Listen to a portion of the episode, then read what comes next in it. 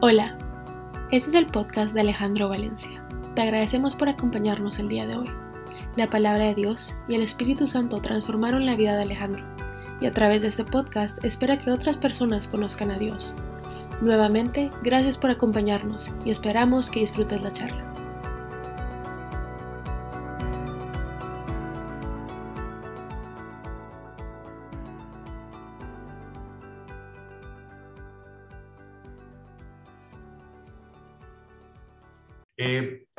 No tengo palabras para poder agradecer a cada uno de ustedes en ese apoyo incondicional que hemos tenido por las últimas ah, dos, dos semanas. Y adicionalmente, aunque suene extraño, quiero darle gracias a Dios por lo que vivimos en, en Nueva York y por la situación en la cual, ah, o la situación en la cual tuvimos que, que enfrentar. Ah, es una situación que se sale del contexto del, del, tema del cáncer y de la leucemia y que de alguna manera sí uno ve la vida en riesgo en, en algún momento. Pero e, es una situación como las espinas que desde el ángulo en que nosotros la miremos nos puede ayudar a transformar nuestro interior. Y para hoy va a ser un proceso algo diferente y quiero contarles eh, finalmente qué fue lo que pasó y a qué concluyeron los doctores ayer en la tarde y, cómo salimos y cómo se encuentra Mariana. Y antes de hacer todo eso y contar la historia, quiero ponernos en contexto con varias cosas de las cuales yo pude experimentar y que de alguna manera mucha gente me escribía o comentaba y decía, Alejandro, es que ustedes tienen una fe muy grande y es que eh, la fe de ustedes nos motiva. Eh, gracias por compartir la historia porque nos ayuda a que nuestra fe con Dios crezca. Y a, pesar de escuchar todas esas palabras de aliento y eso, que de alguna manera a uno lo puede llevar a decir, pero yo no estoy haciendo nada diferente a lo que pues normalmente esperaría que hiciera cualquiera, si son cosas que de alguna manera se han ido implementando en mi vida muy despacio. Y, y, la fe que tal vez hoy tengo, que es mucho más grande la que tenía hace dos semanas, eh, no empezó así, empezó con acciones muy pequeñas con acciones muy sencillas, con acciones mínimas, eh, en las cuales daba un paso de bebé, empecé gateando y, poniendo mi confianza en Dios cada día más. lo primero que aprendí en todo mi proceso hace más o menos dos o tres años es que Dios nos habla de diferentes maneras. Dios nos habla por medio de la oración, eh, especialmente cuando no estamos pidiendo, sino intentamos escucharlo y quedarnos callados. Él nos habla. Dios nos habla por medio de su palabra y básicamente es la lectura de la Biblia y más que leerla es reflexionar, eh, es meditar sobre su palabra, es escudriñar y una gran parte de este proceso es escribir. Ah, Dios nos habla por medio del Espíritu Santo y nos dice, mire, vaya para este camino, vaya para este camino, eh, nos da instrucciones. Dios nos habla por medio de personas que ponen en nuestro camino. Uh, tal vez no creo mucho en el tema de los mentores, pero sí creo mucho en, el tema de los consejeros. Y en el tema de los consejeros, en, el, en, la escuchar a diferentes consejeros está la sabiduría, esto está en la palabra de Dios. Y Dios nos habrá, hay que saber escoger muy bien qué personas son las que vamos a escuchar, eh, tener ese discernimiento para escoger bien a las personas, porque Dios utiliza a todas las personas que nos rodean para hablarnos. Y Dios nos habla por medio de las circunstancias. Ese es el primer concepto. Estos son cinco, cinco caminos que, que Dios utiliza para hablarnos. Lo otro, otro concepto que es muy importante es que, y me pasó ayer en la peluquería, que llegamos y el peluquero, yo le pregunté usted, habla, usted ve la, lee la Biblia y me dice, no, yo no leo la Biblia. Y el hombre me explicaba por qué no lo hacía, pero generalmente todo va a resumirse a que el mensaje que recibe es por medio de diferentes personas y esas personas pues transmiten el mensaje de cierta forma y a él no le parece el, el, mensajero. Eh, y yo estaba intentando decirle, pero conoce a Dios. Y la única manera que personalmente creo que uno puede llegar a conocer a Dios es pasar tiempo con Dios, como lo hace con su esposa, como lo hace con su esposo, como lo hace con sus hijos, compartir, escucharlos, convivir. Y eso es lo que hay que hacer con Dios por medio de su palabra, tiempo en reflexión con su palabra, escudriñando, escribiendo y en silencio. Y ahí pasa otro concepto muy importante en todo este proceso que es obedecerlo. Y muchas veces cuando uno o, lo hacía yo antes, decía yo no quiero sacrificar y dejar de vivir mi vida. Eh, cuando leía la Biblia decía no, no, no, no, no, no haga esto, no haga aquello, no, haya, no haga para allá. Y, todos esos conceptos en, en, algún momento eran los que a mí me tenían atados, lo que yo no quería soltar. Eh, y entendí que obedecerlo es por amor a Él, no es una obligación, lo hago con amor por servirlo, lo hago sin duda dispuesto a sacrificar lo que tenga que sacrificar, como en, su momento pasó con Mariana la semana pasada, y definitivamente eh, obedecer a Dios en una decisión previa a la circunstancia que vamos a vivir. Yo decido obedecer a Dios. ¿Fácil? No, fácil no lo es. Otro concepto que también aplicamos en todo este proceso fue servir. Y es servir por amor a Dios.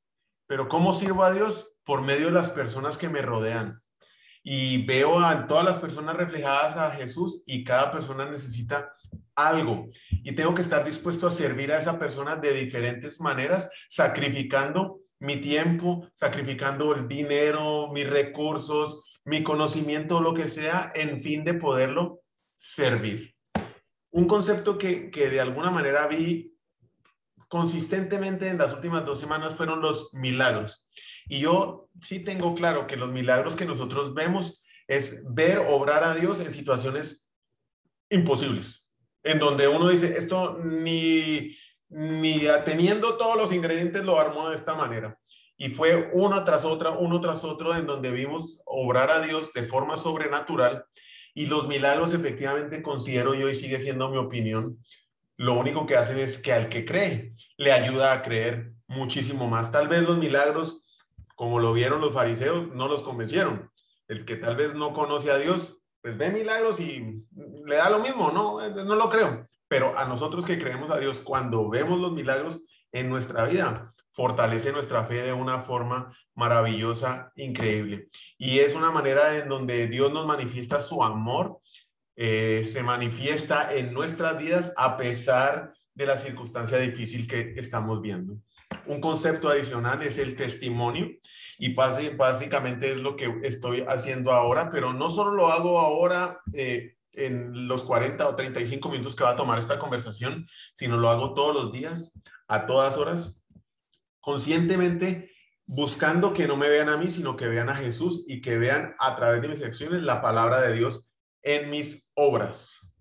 Y el último concepto que tal vez quería compartir es que somos limitados. Y en mi tema, en mi, en mi manera de ver mi vida, soy una persona limitada, que no tengo sino unos escasos recursos, un, pensamiento pobre y muchas veces tiendo a la soledad.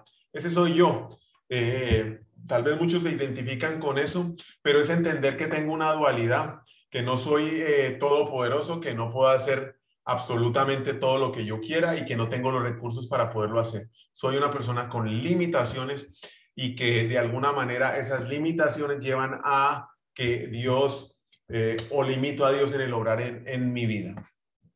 Llegamos a Nueva York el día 9 de, de, septiembre. La finalidad del viaje a Nueva York eran dos, ir a ver a, Juliana, su hermana mayor, que estaba viviendo allá. Adriana no conocía dónde estaba viviendo Juliana y eh, Mariana tampoco. Y de alguna manera también teníamos programadas ir a visitar ciertas universidades porque Mariana está en el proceso de eh, ingresar a la universidad el próximo año, pero aquí en los Estados Unidos es un proceso que toca empezar eh, casi ocho o nueve meses anterior y hay que ir a visitar las, las, universidades. En el caso particular de Mariana, primer milagro, ya la están llamando los entrenadores de dichas universidades para invitarla a ser parte de la universidad. Entonces teníamos dos citas ya programadas en Boston para ir a entrevistarnos con los entrenadores que estaban buscando la manera de que Adriana, de, perdón, de que Mariana hiciera parte de, ese, de, esa universidad para poder eh, correr. Los inspiró la historia y obviamente los números que la niña tenía antes, entonces lo llevó a que eh, la invitaran a eso. Eso se nos fue del 9, el 10 eh, el, 9, el 10, el 11, el 12, el 13 y regresando el 14, el, 15, que es el siguiente miércoles de, de, Boston, de varias entrevistas que tuvimos en las diferentes universidades, siempre con todas las precauciones, mascarillas, alcohol y todo lo demás, como lo hemos venido haciendo. Regresamos, es un viaje de dos o tres horas en, carretera, nos fuimos de Nueva York a, a, Boston el martes y regresamos el miércoles como a las 5 de la tarde, las dejo en el apartamento y vamos a devolver el carro. La niña se baña, se arregla para descansar y como a las 9, 10 de la noche entra, estaba hablando porque el apartamento es mínimo, hay que dormir parado y todo lo demás es parado, es, es una cosa muy pequeña. Entonces entra porque estaba hablando con una su por teléfono en el corredor afuera, entra y le dice a la mamá, siento que tengo fiebre. No habíamos llevado termómetro y eh, la instrucción es sube la fiebre, llama al doctor y se va para el hospital. Entonces automáticamente bajo corriendo, consigo un termómetro, le tomamos la temperatura, tiene fiebre, llamamos al doctor en, en Houston, al sistema que tiene 24 horas y dice, se tiene que ir a un hospital. Ay Dios. ¿Y en Nueva York a dónde? ¿A cuál? No conocemos absolutamente nada, cómo nos transportamos, cómo nos movemos. Ya empezó todo un tema muy complicado. Salimos esa noche, eh, nos dan un, hospital de referencia y nos vamos a ese hospital de referencia. Nos hubieran dado cualquier. Nos da exactamente lo mismo. Nos dejan en la entrada del hospital, nos bajamos 10 y media, 11 de la noche y nos dicen, no, fíjense que aquí no es. La entrada de emergencias es a una cuadra y media y tienen que salir caminando, irse allá. Estaba lloviendo para tal vez lo que conocen Guatemala, yo me sentía como en la zona 1 de Guatemala, sí, es Nueva York y todo, pero 11 de la noche uno no conoce, me sentía en la zona 1 de Guatemala, caminando eh, en la calle con la niña enferma, con fiebre y con ese nivel de estrés. Llegamos a la sala de emergencia, a la recepción de emergencias, nos atiende un señor y nos dice, sí, pero déjeme llamar. Eh, me siento con Mariana y empiezo a orar porque veo a Adriana por el teléfono con el doctor, una conversación de unos 15, 20 minutos que decían, no, pero ¿por qué no la va a recibir? Pero sí, hay que recibirla, la niña tiene fiebre, pero ¿por qué no? Porque no la reciben.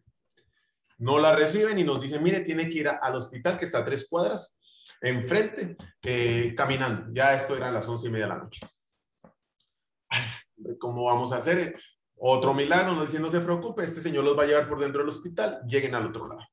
Llegamos al otro lado, caminando, eh, una gente peleando en la entrada de emergencias. Adriana y yo no queríamos entrar, once y media de la noche, y recibo una llamada del celular del doctor de emergencias del hospital donde Mariana está, donde me dice, Alejandro, mire, entre ahorita a ese hospital. Yo tenía toda la duda del mundo, yo no quería entrar. Y efectivamente aquí es donde veo que Dios nos habla por medio de las personas y me dice, Alejandro, entre al hospital, yo hice mis prácticas ahí, ese es el mejor hospital de Nueva York, entre para allá. No teníamos ni dónde estábamos, entramos y ahí ya cambió la vida. Eh, ya nos calmamos, entró el seguro, recibieron a la niña, eh, le hicieron unos antibióticos, pruebas y demás y nos devolvieron a las 2 de la mañana. Eh, la niña tenía tos y a las 6 de la mañana vomita, fiebre otra vez, habíamos cambiado los pasajes. Justo cuando estábamos planificando irnos, llama otra vez el doctor de Houston y dice, no se monta en un avión, se devuelve al mismo hospital. Pero doctor, no, al hospital.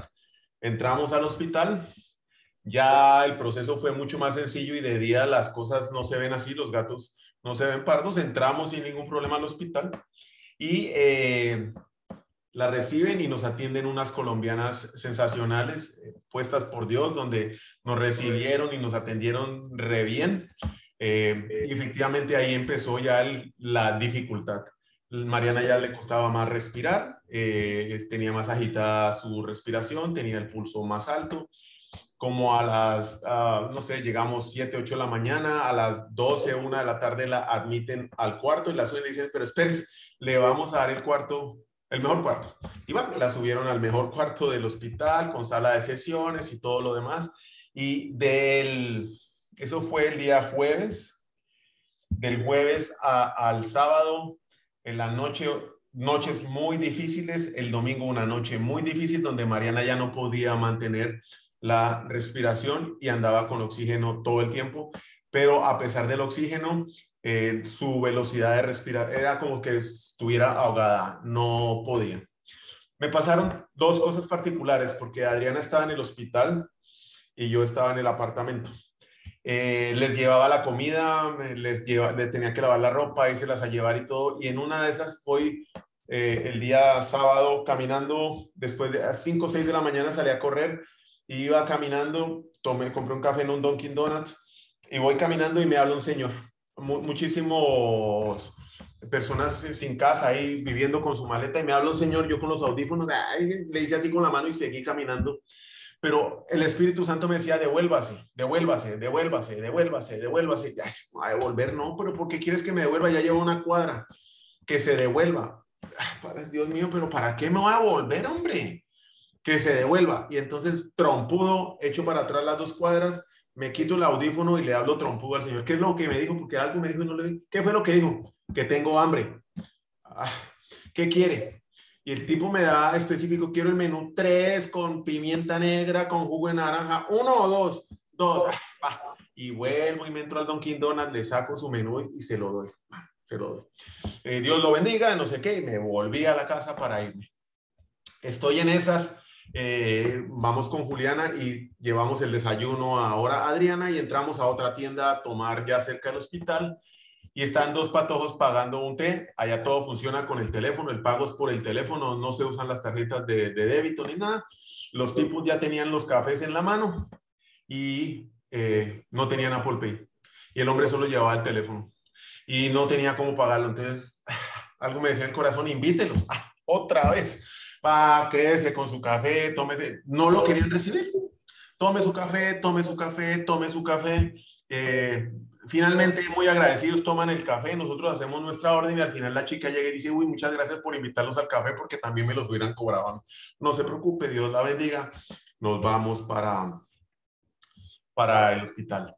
Estamos ahí todo el día. El domingo que Adriana quería que les llevara no sé qué cosas, eh, había ido, vaya, me compra gatorada y yo, ¿qué vas a ver? Voy corriendo otra vez con un acelere, loco, y vuelve y me para un man, pues ya me pone enfrente, mire, tengo hambre, cómpreme una pizza. Ah, otra vez.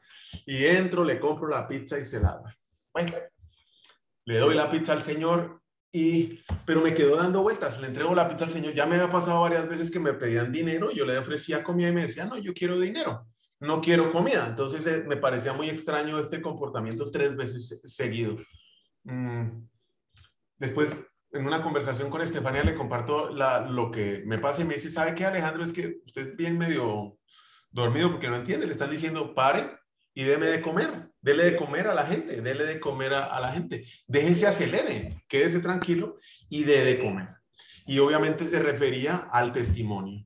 Y eso desde ese momento cambió el chip y ya todas las situaciones que iban pasando las estábamos compartiendo porque de alguna manera era milagro tras milagro, tras milagro, tras milagro. Usó diferentes personas que yo no conocía eh, y de alguna manera eh, me hizo frenar y reflexionar. Usó a Estefania, a toda esta gente necesitada de comida, unos no, pues necesitada de medio de pago, el otro tenía hambre y la otra, el otro quería roscón, no sé qué era lo que le dimos, y eh, usó a todas estas personas el Espíritu Santo nos me habló directamente y usó a una infinidad de personas y circunstancias en el momento para que dejara el afán y fuera obediente en ese momento.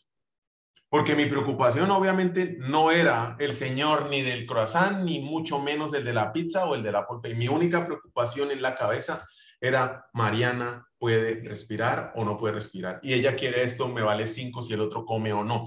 Ese soy yo, Alejandro Valencia, en la carne pero me decía, obedezca, frene, atienda. Muy difícil hacerlo en esa velocidad. Volviendo a Mariana, el domingo Mariana no podía ya respirar y deciden pasarla a emergencias. Nunca había estado yo en una sala de emergencias eh, de este calibre y quedo sorprendido. La trasladan a emergencias y ahí no es por doctor.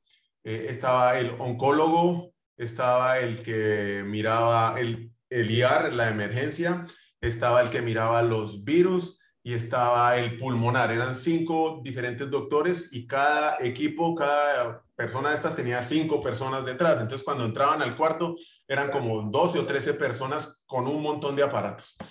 Y empiezan a hablar en su lenguaje médico y uno está ahí sentado y ellos están tomando decisiones y empiezan a preguntarse entre ellos qué voy a hacer, cómo lo voy a hacer, y con la niña ahí, la niña no podía respirar, qué hay que hacer, hay que hacerle esto, hacerle, y ellos van tomando una infinidad de decisiones. Nos viene un poco, especialmente a mí, porque Adriana sí es un roble, ella se queda y aguanta, yo no, yo me, me descompongo. Se salen, toman decisiones y a la niña hay que entubarla. Otro milagro. El doctor de Houston nos iba anticipando sin saber todo lo que iban a hacer. Entonces, ahora la niña la van a entubar. Sin saber, él estaba viendo el mismo sistema médico todos los reportes que tomaban en Nueva York, el hombre los veía en su computadora aquí en Houston, iba reportándole a Adriana en directo todos los procesos que iban a hacer. Entonces, cuando dijeron entubado, ya el de Houston nos había hecho, es muy probable que a la niña la vayan a entubar. Entonces ya sabíamos que iba pasando, donde nuevamente Dios usa diferentes personas. Y aquí hay un tema que uno muchas veces no comprende. Y Mariana decía, pues que yo no hago nada y aquí me atienden re bien. Y yo creo que eso es Dios abriendo puertas Dios con su gracia eh, y haciendo milagros a través de diferentes personas, donde de alguna forma toca el corazón de todas estas personas para manifestar su amor en la mitad de la tormenta. Nosotros muchas veces nos enfocamos en la tormenta y dejamos de ver todo lo que está pasando alrededor de la misma. Y Dios está con nosotros en la tormenta. La tormenta sirve para enseñarnos, la tormenta sirve para transformarnos, la tormenta sirve para que nuestra fe crezca. Y a medida que nosotros empezamos a entender ese concepto, Dios siempre va a estar con nosotros acá y puede ser que las tormentas se hagan más cortas, yo no conozco la voluntad de Dios en mi vida y no sé cuántas más tormentas serán largas o cortas las que tendremos que pasar, pero sí creo que el hecho de obedecer y escuchar la instrucción de Dios en este momento hizo que esta tormenta fuera muy corta, muy intensa, pero muy, corta. Entuban a Mariana, le meten el tubo, la sedan. Mariana dice que ella pues sentía todo inmóvil, pero veía cuando le estaba moviendo, que ella sí sentía, o sea, tenía la sensación del tubo, no le dolía, le meten el tubo y cuando Mariana se despierta, los doctores dicen, pues la niña no ha llorado, no ha dicho nada. Déjenla medio grogui así, no la duerman. No la duerman, no la dejen inconsciente en ningún momento. Entonces Mariana sí se podía comunicar, estuvo cinco días entubada. Eh, con el, no había una máquina de oxígeno, eran como tres o cuatro máquinas y eso llegaban constantemente a, recibir, a revisarlas. Estuvo cinco días entubada. Eh, en donde Mariana lo, el único medio de comunicación era su celular o su computadora y por señas. Entonces aprendió varias señas para poderse comunicar bien. Dice que tiene flachazos, que no muchas cosas recuerda, pero los doctores eran sorprendidos de que la muchachita pudiera aguantar medio despierta entubada. Al segundo, al tercer día, cambian todo el... el... Ah, eso le habían hecho mil pruebas y ninguna salía cuál era el problema. No se sabía hasta ese momento qué era lo que había afectado. Y empezaron a poner eh, más antibióticos hasta que el día miércoles ya de la semana pasada uno de los antibióticos empezó a hacer como efecto y la niña se empezó a mejorar y se, sentía mejor, se sentía mejor, eh, estaba menos dormida, seguía entubada muy incómoda, seguía entubada muy incómoda, pero de alguna forma Mariana eh, seguía comunicándose y consultando constantemente. Le hacían muchas placas de pulmones, los pulmones, las placas de alguna manera empezaron a disminuir, se veían mejor, le hacían, tenía dos, eh, dos IVs en un brazo, dos IVs en la otra parte, tenía su portal donde le ponen todos sus medicamentos conectadas, no sé cuántas máquinas conectadas ahí, todo pitaba, muy estresante.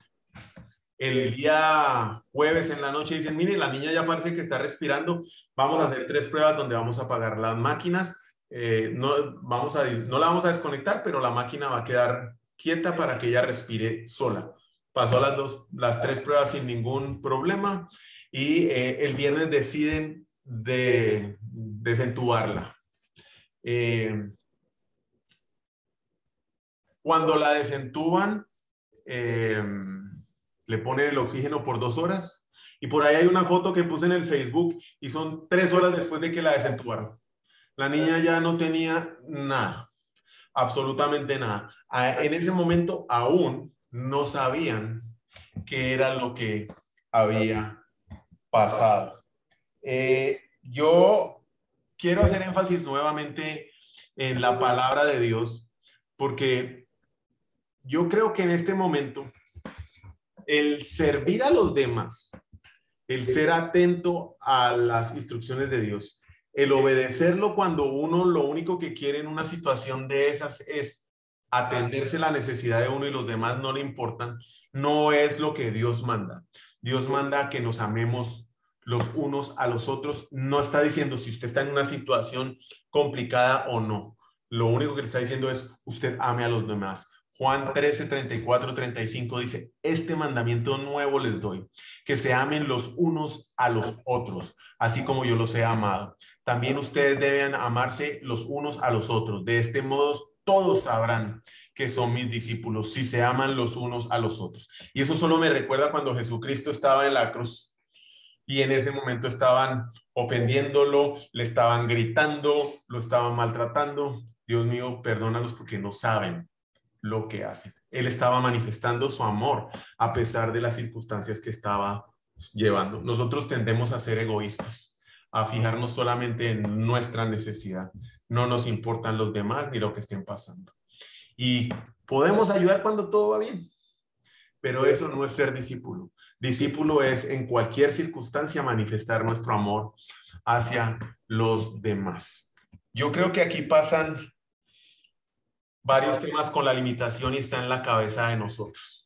Nosotros somos los que limitamos con lo que creemos que podemos hacer a Dios y creemos que tenemos muchas cosas para poder hacer y la verdad, en esa situación, cuando a Mariana la van a entubar, cuando nos damos cuenta que no tenemos ningún control, antes de que la entubaran pedimos cinco minutos, Adriana y yo nos arrodillamos junto con Mariana y mi oración fue la siguiente, Señor Dios mío, yo te la entrego. Si ella se tiene que ir, acepto tu voluntad desde este momento si ella se va a quedar con nosotros, te lo agradezco, Señor, pero me rindo ante ti y te entrego a, mi hija.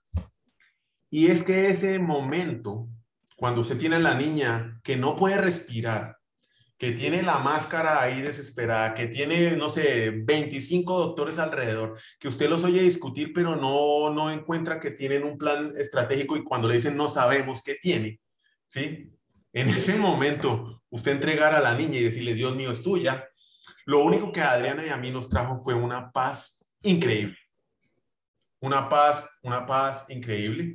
Estábamos sentados, ahí recibimos una llamada de don Alfonso que en ese momento estaban eh, haciendo la niña, pero lo que nosotros teníamos era una paz. ¿Qué pasó ahí? Cuando nosotros hacemos este tipo de oración. Segunda de Corintios 10, 15. Destruimos argumentos y toda altivez que se levanta contra el conocimiento de Dios y llevamos cautivo todo pensamiento para que se someta a Cristo.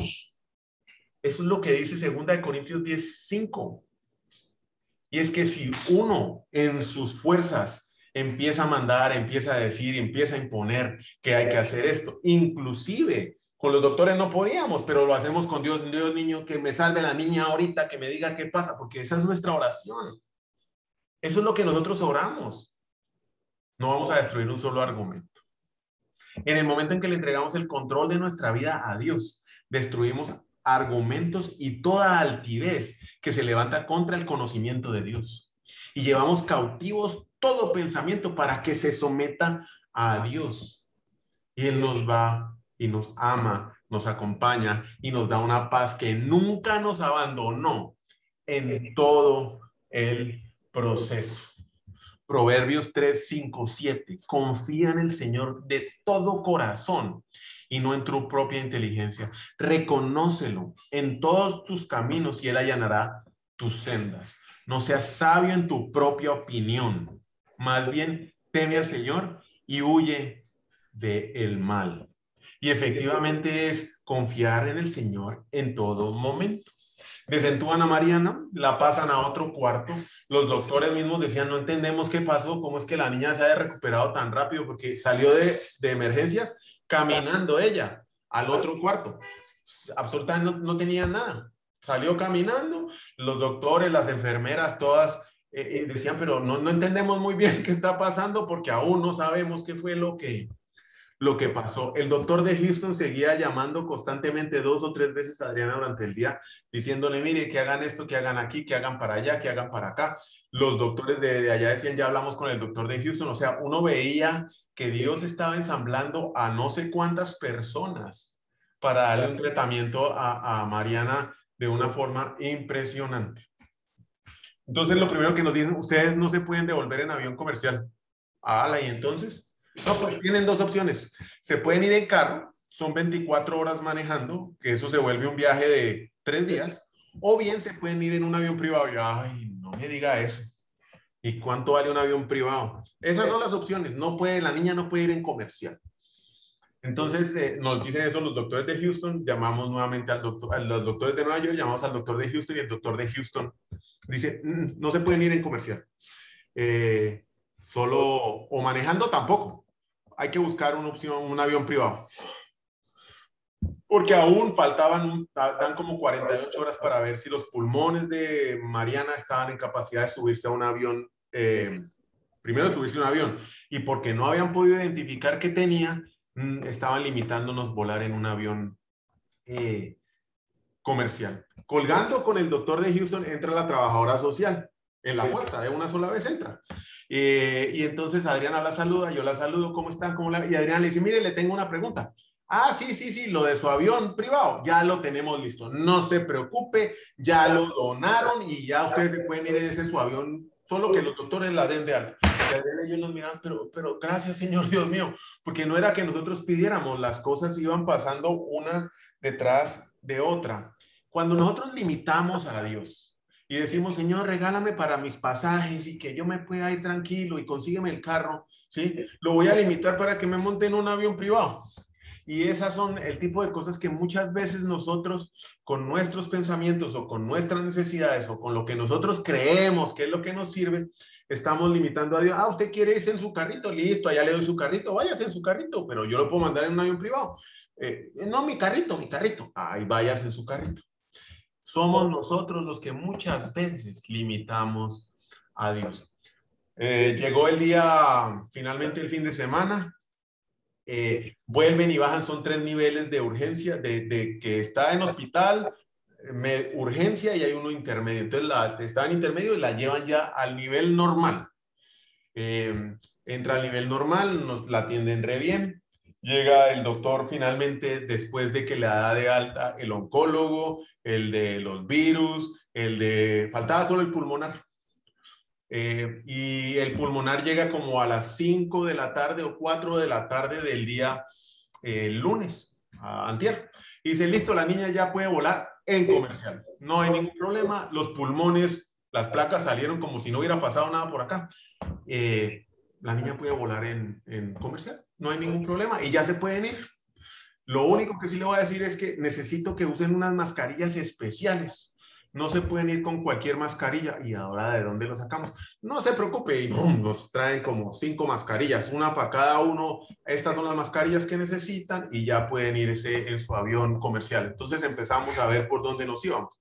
Sale nuevamente el doctor y entra la trabajadora social. Mire, aquí están sus pasajes de JetBlue. Ya se pueden ir. ¿Cuántas maletas tienen ustedes? No, tenemos dos maletas. Ah, no, ya le traigo la reserva actualizada con sus, con sus eh, maletas gratis. Alguien nos invitó y le tengo que dar gracias a Dios por tocar el corazón de esa persona porque nos dieron los pasajes para devolvernos para, para Houston ayer en la mañana. Llegamos a Houston eh, llamando al doctor y el doctor dice vengan a las 2 de la tarde. Entonces llegamos ayer a las 2 de la tarde y eh, el doctor dice ya sé qué pasó, ya tenemos el resultado.